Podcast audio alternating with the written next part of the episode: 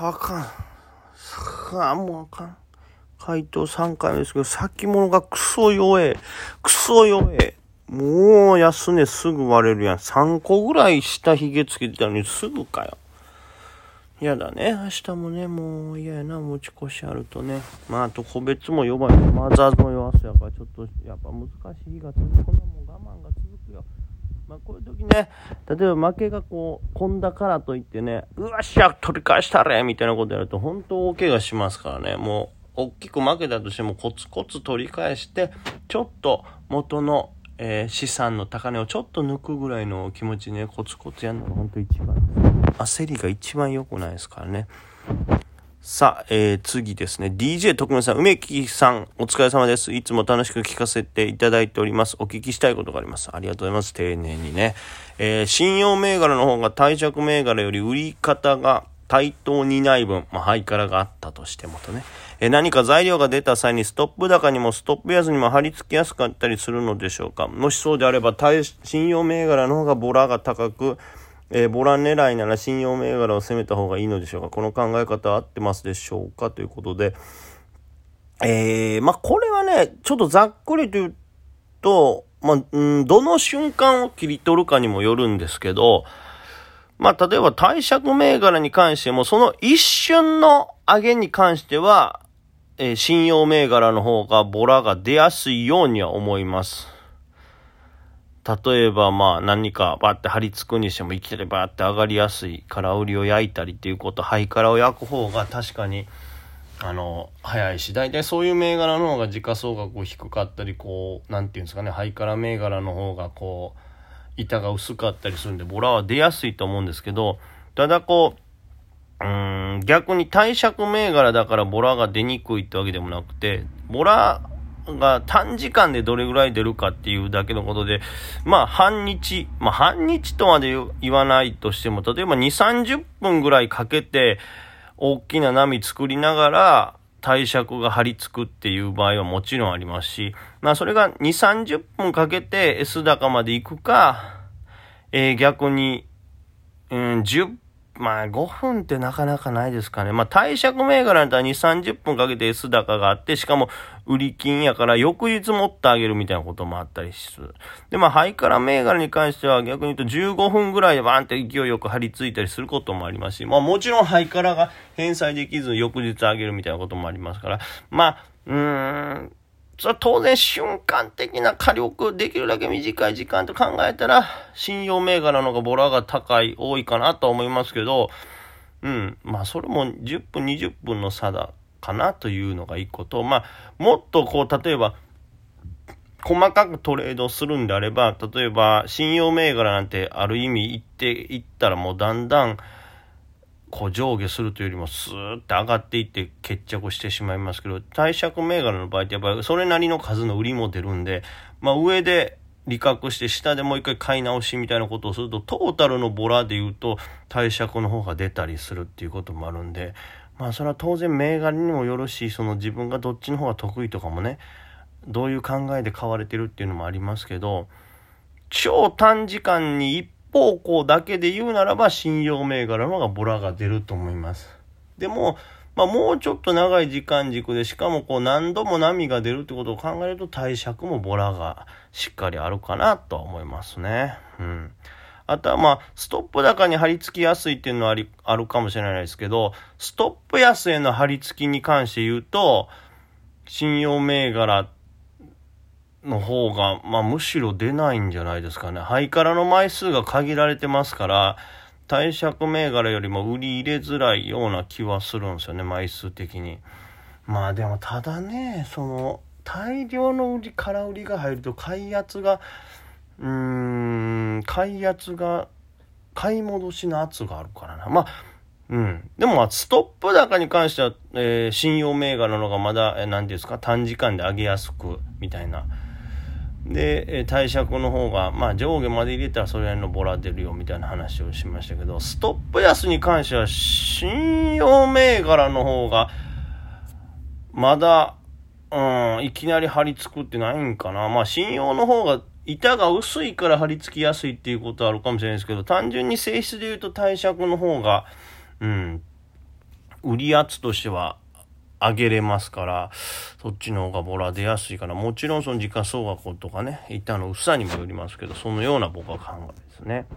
えー、続いて鳥さんですね。え梅木様いつも楽しく拝聴しております。おはようございます。質問させてください。私はデイトレをしていますが、損切りの逆差し値を成り行きで入れておくと、板が薄い場合はあっという間に下の方で約定しまうしてしまうことがありますよね。ありますね。え梅木さんは板が薄い銘柄でも普通に売買していらっしゃいますか、えー、また日々の売買が5万株くらいからは気をつけるとか目安はありますか？よろしくお願いします。ということで。まああのー、うん板が薄い銘柄と板が厚い銘柄では当然トレードの手法は違うというか、えー、同じような売買にはならないですね。まあどっちが自分の中の普通かっていうのはちょっとはい。どっちが主軸かによって変わりますけど、単純に例えば板が薄い銘柄の場合は、うーん、なんて言うんですか、その、入るロット数をちょっと調整して少なめにするっていう時もありますし、そのトレードにしても例えば上を例えばガンガン買っていくっていうのも成り行きでバンバン入れまくったら本当に上の値段の買ってしまいますから買いたいにしても指し値にしてちょっとでもいいから降りてくるの待つみたいな買い方になる時もあります逆に売る時もそうですよね。まあ鳥さんおっしゃるように成り売りでバーンって入れたらすっごい下の買い手にバーン刺さってすごい損するってこともありますから空気を見ながらちょっとずつ売るっていうこともあります。ただ本当にねあの板が薄い銘柄って枯れてしまったら売り買いできなくなりますから売買ね。あのー、うーんもうこれはどうしようもない時もあるんでどうしてもその、それに対応できる枚数であったりとか、それに対応しうる早めの行動とか、逆にそれを読んでちょっと一回遅らせるとかっていう風に、板の厚さ薄さでやっぱトレード自体はちょっと変えてますね。で、日々の売買が5万株くらいから気をつけるとか、まあ、そこまで目安はないというか、うーん、あの、もともとその銘柄が持つ板の薄さ、厚さっていうのもありますし、単純にその日の盛り上がりによって変わるんで、うん、一概にパッて言えるもんでもないのはないですけど、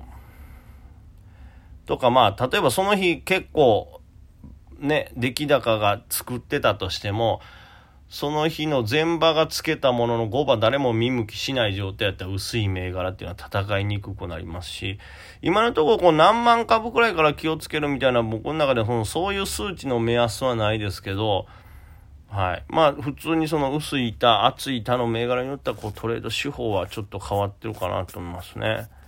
難しいよね、マジで。ほんと。なんやろ。赤道とかもね、やっぱ難しい。あれぐらい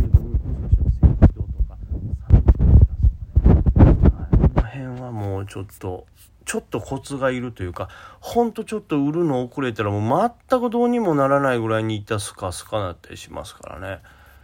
ちょっとうまくこう食わせるじゃないけど、うまくこう買ってもらって逃げるっていうのにもテクニックがいるなと。